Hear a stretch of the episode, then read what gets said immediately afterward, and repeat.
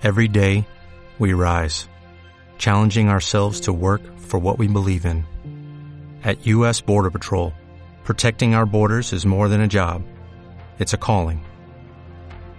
Agents answer the call, working together to keep our country and communities safe. If you are ready for a new mission, join U.S. Border Patrol and go beyond. Learn more at cbp.gov/careers. Eh, pregunta que hago los dos. Antes de nada, ¿qué os parece la llegada del nuevo entrenador Claudio Barragán y, qué referencias tenéis sobre él? Pues a mí, como ya he manifestado varias veces, eh, Claudio, bueno, eh, pues no me dice nada, la verdad. Ni fu ni pa. Un entrenador que, bueno, está ahí, ha entrenado, tiene un bagaje considerable, eso es cierto.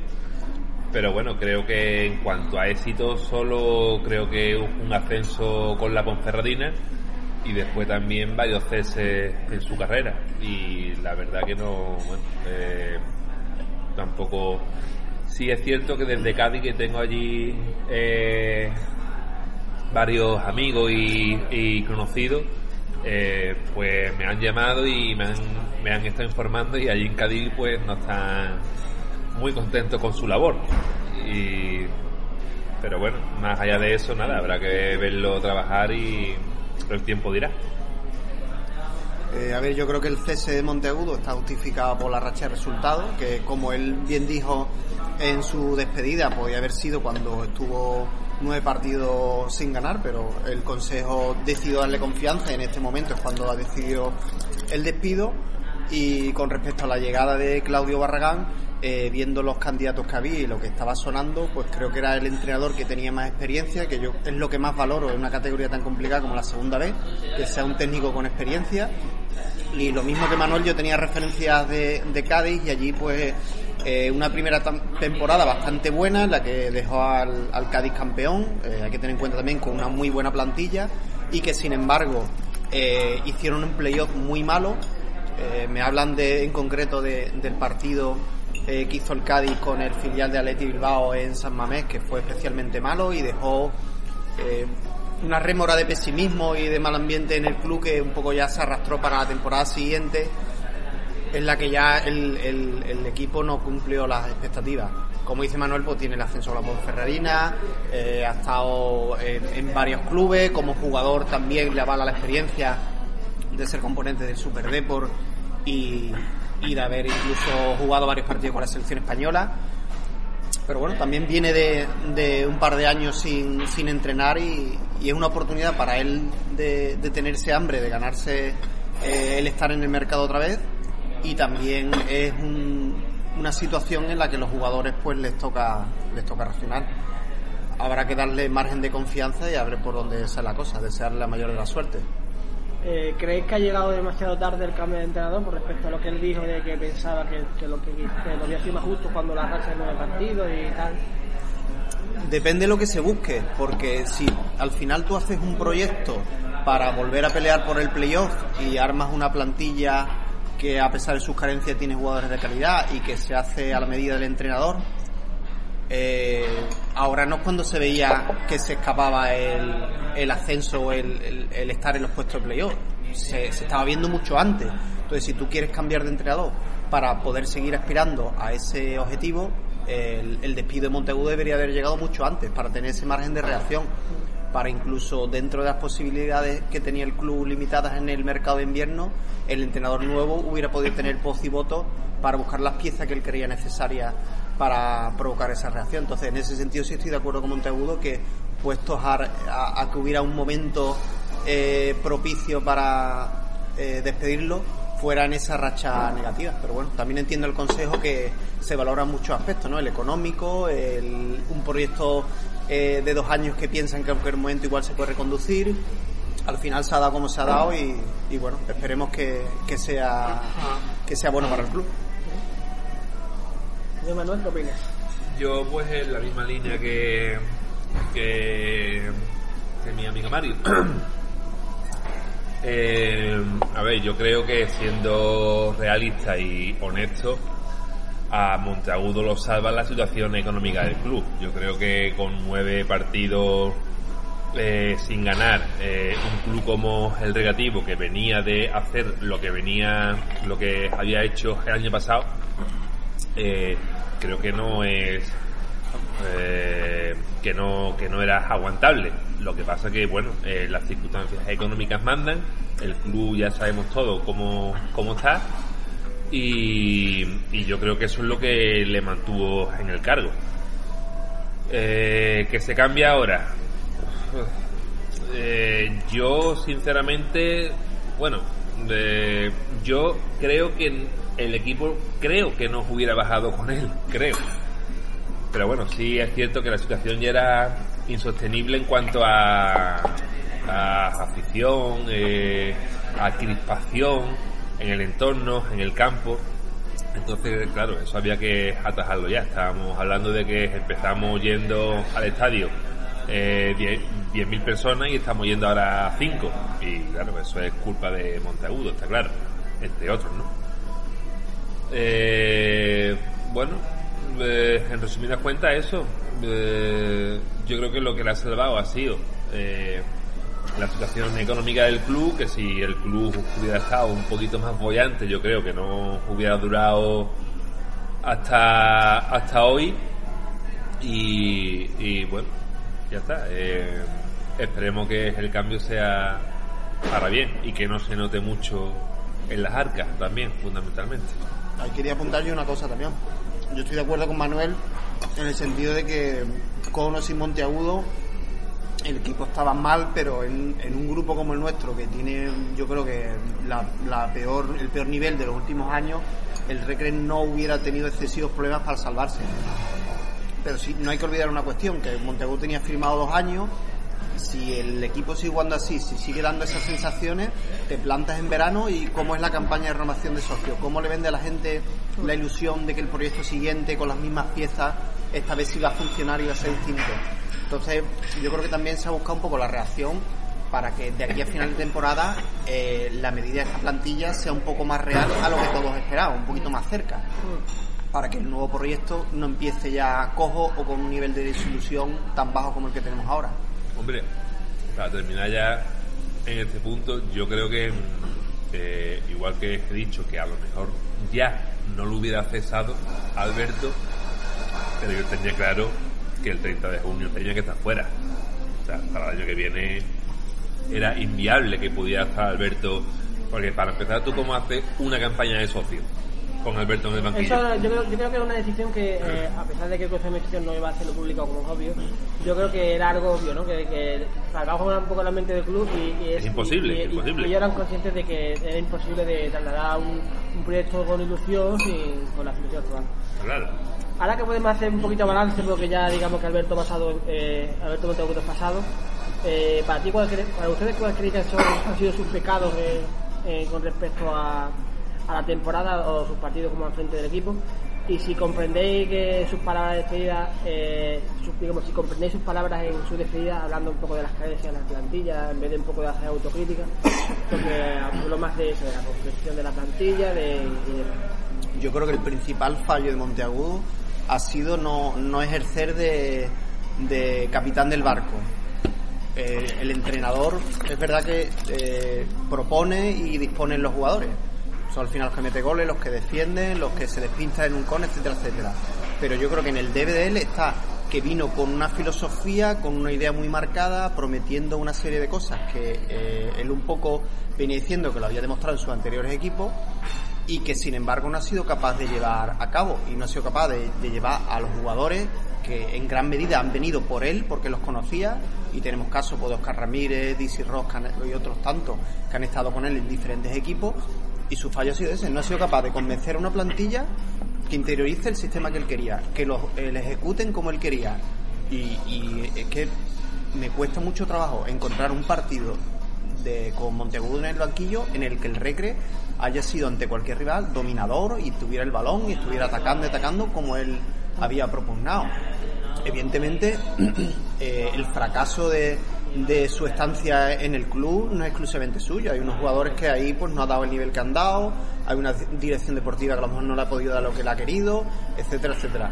Pero la plantilla en gran parte la confecciona él y los errores y carencias a los que tú haces referencia a la plantilla se veían en agosto. Y ahí Manuel seguro que va, va a decir eso de, y yo dije, ¿no? El que no hubiera lateral izquierdo, el que hubiera tantos, eh, muy pocos defensas y muchos jugadores de banda, etcétera, etcétera. Entonces, el sobre, todo él, lo dejo ahí. sobre todo él hablaba mucho del, del tema de que de que a mí que me sorprende ¿no? No sé si, si realmente lo quiso de manera voluntaria pero daba a entender como que muchas muchos de los jugadores que llegaron eran segundas opciones pero que muchos jugadores le dijeron que no, ¿no? A- a- y que el negativo no era un club digamos que pudiera competir Sí, que solo con el nombre no iban a venir los futbolistas, lo que dijo, sí. Claro. Yo. mm, ¿Cuál era la pregunta que le estaba hablando? Que, mm, que cuáles han sido los pecados de Alberto Montevideo esta Ah, temporada vale, y, vale, vale. comprender un poco, las palabras de, Sí.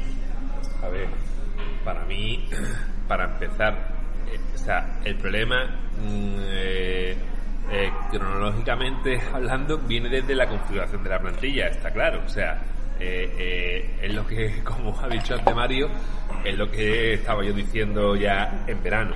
O sea, es imposible que un equipo dispute un año con tres centrales. Es imposible y con un lateral izquierdo, simplemente, en defensa. Y después, bandas, o sea, eh, eh, o sea, sobrado de banda. Es que para mí eso está descompensado totalmente. Además, en el puesto de central. Que es que, a ver, que entre sanciones. Y de hecho, si recordáis, empezó jugando los tres defensas titulares. Claro, claro, claro. ¿Sabes? Porque en San Fernando jugamos con un con un 5, ¿no? Un 5 Sí, sí, 4 cinco defensa. 1. Entonces, eh, eso tanto eh, cuantitativo como cualitativo. Eh, eh, la plantilla, bueno, eh, Oscar Ramírez con 35 años, eh, Morcillo de Albarrín con 34, Nano con 34, Nauce con 34. En fin, yo creo que, eh, que, que- que por ahí viene también eh, el primer error, ¿no? Eh, y que no olvidemos que en un 90% la plantilla la configura él. Entonces ya de ahí partimos. El segundo error, creo yo, que le ha penalizado es que, bueno, el equipo precisamente ha sido todo menos equipo. Cada uno haciendo la guerra por su cuenta, eh, sin, un sistema, sin, sin un sistema táctico defensivo definido. O sea, yo todavía no sé, estamos en febrero, a qué jugamos o a qué hemos estado jugando. Yo no lo sé. Yo no sé si estábamos jugando a defender, si estábamos jugando a, a atacar como él propuso. Yo es que estamos en febrero y yo no sé qué identidad tiene el recreativo. Y eso es culpa del entrenador. Eso para mí es culpa del entrenador. Y ya después, pues por último, eh, bueno, yo creo que las ruedas de prensa le han hecho mucho daño. Creo que, bueno, siempre hablaba de él en pasado, que si su carta ajena, que él lo había tenido a, a, a tal jugador, tal. eh, Yo creo sobre todo esa frase de mm, yo, Su yo Cartagena, su este Cartagena. equipo y el equipo ya lleva varios años en segunda vez y no lo defendí yo, ese tipo de frase yo creo Otra que frase también cuando dijo que a Fran lo, lo he sacado yo. eh, sacando pecho cuando Fran estaba aquí en la cantera y bueno, a- ver, que si a Fran lo ha, lo, ha sacado usted, usted también ha traído a Sergio Jiménez, ha traído también a Oscar Ramírez, o sea que... Yo creo que en rueda de prensa se evidenciaba que él necesitaba la, la necesidad de reivindicarse, de poner en valor su trabajo, de, de decir de dónde viene y el bagaje que tiene. Sí, como, porque- si no, como si no se sintiera lo suficientemente valorado desde fuera y él Mm. tuviera que poner esos argumentos constantemente y recordarlos Mm. para que dijeran, oye, que, que yo soy entrenador de tal nivel y he hecho esto y he hecho lo otro, ¿no? Además que la rueda de prensa en ese sentido es clara, porque en en el primer momento habla de un poco cronológicamente de cómo vino, que al final los entrenadores funcionan así, que tú, tú, tú estás en la rueda de un equipo de segunda división y optas para venir a segunda vez sabes que te ha salido un mal año, es muy difícil y complicado que pueda volver a... entonces esa te reivindica, sobre todo cuando eh, tienes que recordar a la gente lo que has hecho, porque este año no te están saliendo las cosas. Y quizás un poco por ahí, ¿no? Continuemos. Em, hablando ahora un poquito de, los jugadores, ¿cómo creéis que se pueden enchufar a una plantilla que se ha colocado ya en el disparadero y que ha hecho gala esta temporada de una tremenda irregularidad? Porque Claudio no va a llegar con ninguna varita, por desgracia. O por muy buen entrenador que sea, eh, también es parte de los futbolistas, ¿no? Que- Eh, como he dicho antes, gran parte del problema, aparte de Monteagudo no sabe dirigir, no imponer una idea de no hacer equipo, como decía Manuel, los jugadores han estado muy por debajo de lo esperado. Hay casos de jugadores que podías esperar un 5, un 6 de ellos, pero de otros a lo mejor podías esperar un 8 y no lo han dado, ¿no? Que hemos vivido mucho de intermitencia, de una genialidad de Quiles en un partido, de otra genialidad de Ross, que te mete dos goles maradonianos, que se va de cuatro y después en tres partidos siguientes no, no vuelve a aparecer. Yo no sé hasta qué punto mm, se puede ver otra imagen. Yo creo que ahora el balón está en, en los pies de los jugadores. Cuando ya han quitado el entrenador de en medio, los jugadores siempre dan un paso adelante. El- lo que decimos siempre, eh, cuando hay situaciones es más fácil cambiar el entrenador que a la plantilla entera. Ahora le toca a ellos, yo creo que una reacción por parte de ellos va, a haber, aparte del efecto que, que provoque eh, Claudio Barragán, que yo supongo que por su experiencia sí tratará de conectar con ellos y hacer que den un poquito más. Partiendo ya de la base de que venimos de una situación bastante mala, a poco que hagan va a ser algo más visible y apreciable. Y también se está jugando su futuro, el seguir en este equipo, el tener buen cartel en otro, en fin. eh, aunque muchas veces decimos, vaya, la temporada no, no vale para nada, siempre hay muchas cosas en, juego, ¿no? Y para ellos más que nadie. Hombre, yo espero que con la, con la llegada del nuevo entrenador, pues la plantilla mejore. Más que nada porque, eh, como decía Mario, eh, mejorar lo que se ha hecho no es, no es complicado. Eh, además, a ver, si no mejoramos, mm, estamos en tercera. O sea, así que, bueno, yo espero que la plantilla ya, por el buen porque, a ver, claro, ya, ya se han echado a un entrenador. Si ahora con este entrenador seguimos igual, también es la culpa de este entrenador. Entonces la plantilla tendrá también algo que, decir, ¿no? Y yo creo que, bueno, eh, eh, que por vergüenza torera, como estaba diciendo antes, yo creo que, hombre, que se pongan las pilas, porque además esto es como todo, y es lo que siempre decimos. Cuando hay un entrenador nuevo, pues los que no están jugando eh, quieren apretar para agradar y, y los que están jugando, pues no quieren perder su sitio. Entonces, bueno, esperemos que eso al final haga que el equipo pues vaya vaya subiendo entero que, eso que, hay que mejorar porque si no si no mejoramos ojito Yo veo un debe muy grande de la plantilla, sobre todo en, lo- en los partidos en casa. Yo creo que la deuda que tienen con la afición es enorme. Se ha ganado solo un partido de los últimos 10. eh, han venido equipos de abajo como el Talavera, el Villarrobledo, eh, el Mérida y, lejos de ser el Reque Superior ha visto dominado por momentos. Y, y ahí yo creo que el jugador tiene que hacer autocrítica y, y decir, oye, llevamos toda una temporada mala eh, ante una afición que ha respaldado al equipo con 11.000 socios, que es una cifra bastante alta para la categoría, eh, se deberían de esforzar por dar otra imagen y de aquí a final de temporada que en casa se vea algo más parecido a un equipo y un rendimiento muchísimo mejor. Mm, haciendo un poquito de balance, mm, ya a nivel general, ¿consideráis que la temporada ya hoy por hoy es un fracaso o hay que al final por si se podía reconducir algo así? para mí un fracaso total. Para mí un fracaso. Pero vamos fracaso con mayúsculas. Y, y no lo digo yo es que también lo dicen desde dentro del club. O sea que cuando ya lo dicen desde dentro del club es porque será así Eh, era una plantilla, yo no sé si la más cara como dicen por ahí, yo creo que no, pero bueno, entre las 5 o las 6 más caras yo creo que sí, ¿no? Que eso sí. Y bueno, eh, hay, hay muchos nombres, más que hombres, que yo creo que eso es un problema, que yo creo que en esta categoría, eh, yo creo que los nombres creo que no valen tanto como, como si aquellos jugadores que sean jóvenes con proyección, que tengan ganas. Y bueno, también venía un entrenador, eh, bueno, sin, sin, sin grandes logros, pero contrastado en la, en la categoría, con experiencia, vamos. Y bueno, eh, mm, con 11.000 socios, o casi 11.000 socios. Eh, el año pasado se fue campeón. Entonces, pues las expectativas eran, eran altas. Y vernos en febrero eh, luchando el sábado, o perdón, el domingo, por una final, por no bajar, pues para mí es un fracaso, claro, totalmente. Yo creo que es que, eh, puestos a buscar argumentos para evitar ponerle etiqueta de, fraca- de fracaso a esta temporada, es imposible, es que cuesta muchísimo. Estamos tan lejos de los puestos de ascenso, hemos estado siempre tan lejos.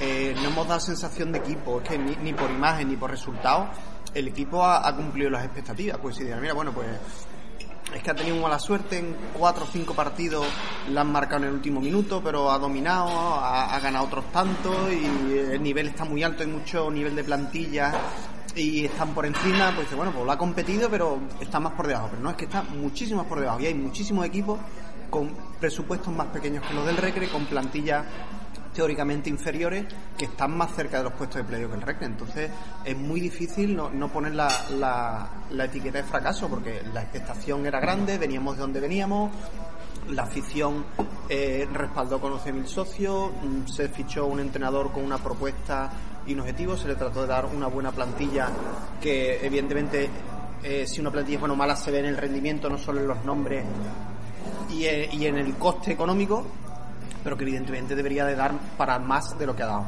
Entonces, pues lamentablemente no se puede ocultar la realidad. La temporada es un fracaso y ahora lo que hay que hacer es aprender y tomar medidas para que la siguiente y lo que queda esta pues no sea igual. Y, que- exigir y que- también responsabilidades. Claro, y que todos se miren a, a su labor y, y vean en lo que se ha errado, ¿no? Eh, consejo, presidente, dirección deportiva, entrenador, ju- jugadores, etcétera, etcétera.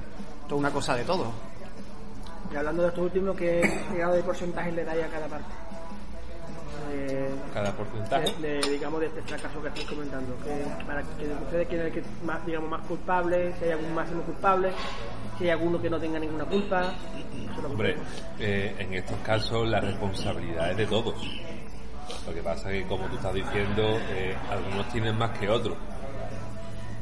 Eh, para mí creo que, bueno, eh, para mí fundamentalmente eh, no puedo comprender cómo en la situación actual del club, en la situación económica actual del club, eh, se puede firmar a un entrenador por dos años. O sea,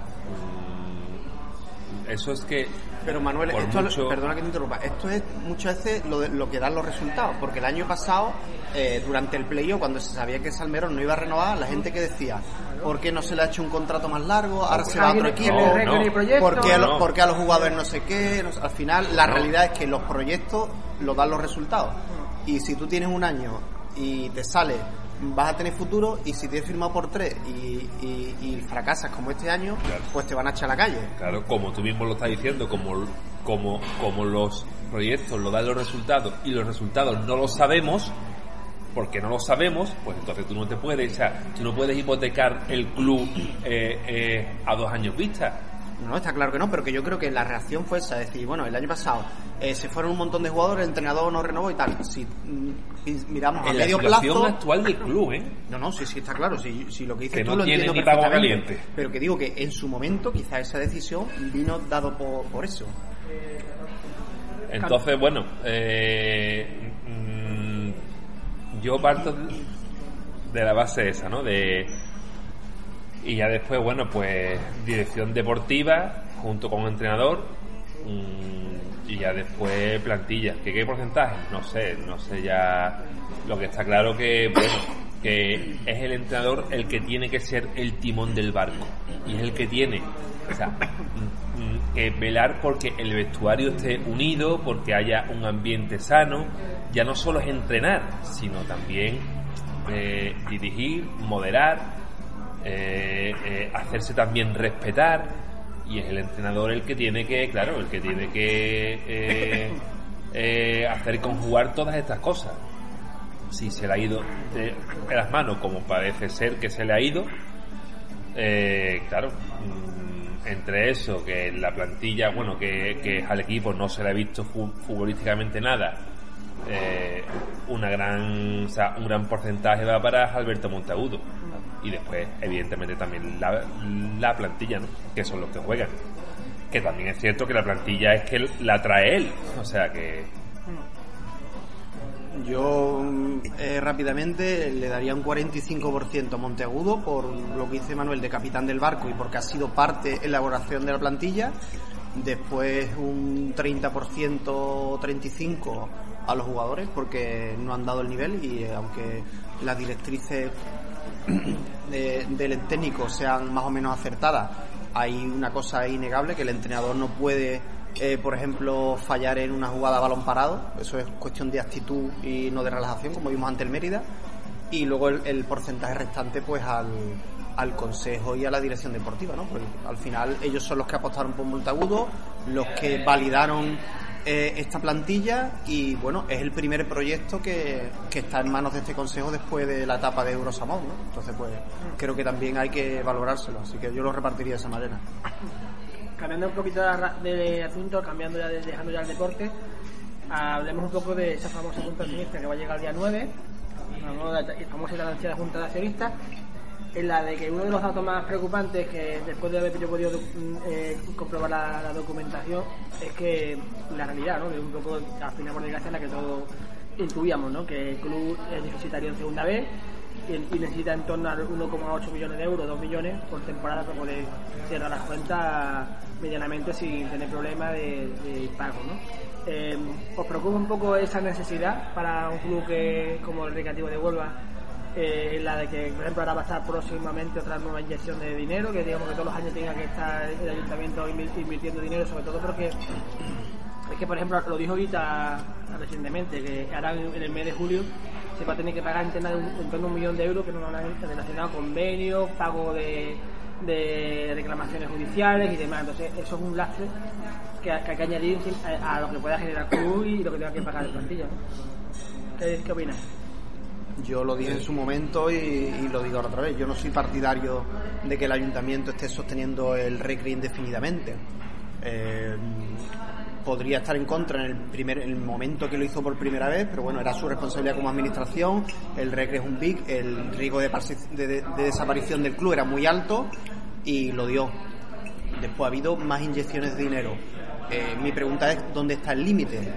Eh, un ayuntamiento que tampoco es bollante, una ciudad con un índice de paro muy alto y con tantísimas necesidades, ¿cuál es el límite de esa transferencia de dinero hacia un club en la situación en la que está? Pues habrá algo que habrá que calibrar y, habrá que ver. Yo entiendo que el Consejo lo hace lo mejor que puede, con los medios que puede, y que, que no vaya mejor el club no es por la gestión directa de las personas que están ahora, es por la herencia recibida que ha sido brutal, que el Recre está vivo de milagro y que, y que es muy complicado pero hay que buscar eh, ayuda externa. Yo no digo una venta, pero sí patrocinios o, o articularlo de, de otra manera para que no salga del bolsillo de todos los onubenses constantemente, eh, año tras año, una cantidad de dinero tan grande.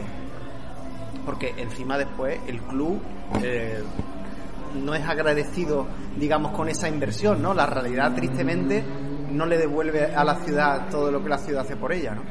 Y, y está claro que mientras el club siga en segunda vez, pues las cuentas van a salir mal, porque es una categoría muy complicada, es difícil generar beneficio, incluso el Recre siendo el Recre que es el decano, y con una masa social importante le cuesta generar eh, beneficio económico, eh, hay que dar el salto a, a segunda cuanto antes. Mm, Lo fácil sería decir, venga, pues un esfuerzo económico y tal, pero hemos visto en la historia del Recre que un esfuerzo económico tampoco es garantía de nada. O el Cádiz, el montón de años que se ha llevado haciendo grandes plantillas para subir no lo ha hecho. Aquí, ¿cómo se ha hecho? Pues con entrenadores como Caparrós, eh, como Lucas Alcaraz, eh, equipos muy sacrificados, no, no exentos de calidad, pero sobre todo caracterizados por un grupo con mucha disciplina y mucho trabajo y a ver si suena la flauta. Entonces, pues habrá que, amarrarse eh, los machos por donde se pueda y, tratar de, que el barco siga a flote. Yo, pues, eh, en la misma línea que que Don Mario Asensio, ¿no? Eh, está claro que me preocupa, claro, claro que me preocupa, pero bueno, yo ya creo que lo vengo comentando, yo creo que al club hay que buscarle ya una solución global. O sea, no podemos estar así. Compara un parche detrás de Claro, otro, ¿no? constantemente, o sea. eh, entonces, bueno, eh, se trata de que los señores que estén en, en los, en los altos cargos, que bueno, para eso cobran, ¿no? Y para eso es su deber, eh, tienen que ofrecerle al club, a, sus afi- a sus aficionados, a la, ciudad- a la ciudadanía, o sea, una solución ya eh, eh, de- definitiva, o sea, no, no, no podemos estar así continuamente. Eh, está claro que en segunda vez la, categoría es deficitaria, eso no hay que ponerlo, vamos, eso ya que lo sabe todo el mundo. Y bueno, mm, yo sigo diciendo que, que, hay que, que hay que hacer proyectos austeros eh, eh, en relación a la situación en la que se encuentra el club. O sea, ahora no podemos estar a lo mejor con plantillas eh, como la que estamos teniendo estos, estos últimos años. De hecho, además, eh, aquí en Huelva siempre eh, cuando se ha tenido un éxito eh, como un ascenso siempre ha sido con plantillas austeras en las que el Recre no contaba para nada al ascenso. Yo recuerdo que, bueno, por lo que sé, porque yo soy un poquito más joven, cuando el año del primer ascenso con Eusebio Río, eh, el equipo no se esperaba que estuviera ahí. Era un equipo, bueno, con Rincón del Dieter Zafra, con el otro que venía también, que creo que estaba en tercera, eh, y con unos cuantos puntales, bueno, sí, como Lora, como Espárrago, eh, en segunda vez con Caparrós igual. Recuerdo a Dani Soria del Tomelloso, Rodolfo del Montilla, Celsa que venía del Novelda. Que, ahí- que ahí lo podemos conectar con lo que decías tú antes, Claro, que Caparrós veces que vino del Moralo, que el mismo Caparrós. que muchas veces más hombres que nombres, ¿no? Que a lo mejor claro, ¿no? te llena tanto la vista un hombre, un futbolista reconocido en una categoría superior, pero alguien que a lo mejor viene de tercera o de la propia segunda vez con hambre de subir, de trabajar, de lograrse una carrera como futbolista, te puede dar a lo mejor más rendimiento. Es que, es que, es que así es cuando se, cuando aquí hemos tenido éxito. Digo también lo de Caparrós, digo también lo de Lucas, ¿no? ¿Con quién subimos con Lucas? Con Epitié, con Ignacio, que viene del Jerez, con, no sé, con el Llaverito Bautista, que, en fin, con jugadores que, bueno, que, que, que casi todos estaban en segunda B, ¿no? Y Lucas Alcara, que vino también, si no recuerdo mal, del, del El Dos primer, año, el primer año hice un equipo pensando que íbamos a estar en, Y se en salvó segunda vez, administrativamente. efectivamente. a, a excepción del ascenso con Marcelino, todos han sido con proyectos austeros. Entonces, en la situación en la que nos encontramos, va- vamos a ver cuántos ingresos hay en total. Eh, eh, un millón ochocientos, que yo no lo sé cuánto hay. Bueno, pues la plantilla tendrá que costar eh, eh, un millón cien. Y ya está. Pero claro, eso hay que decírselo a la gente. Eso hay que decírselo a la gente. Señores, eh, estamos en una situación muy delicada.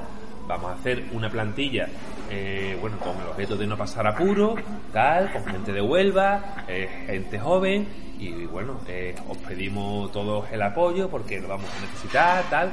Claro, hablarles a la gente así. Y yo Claro. creo que si se le habla a la, a- a la gente así, con esa claridad y con esa franqueza, yo creo que no había ningún problema.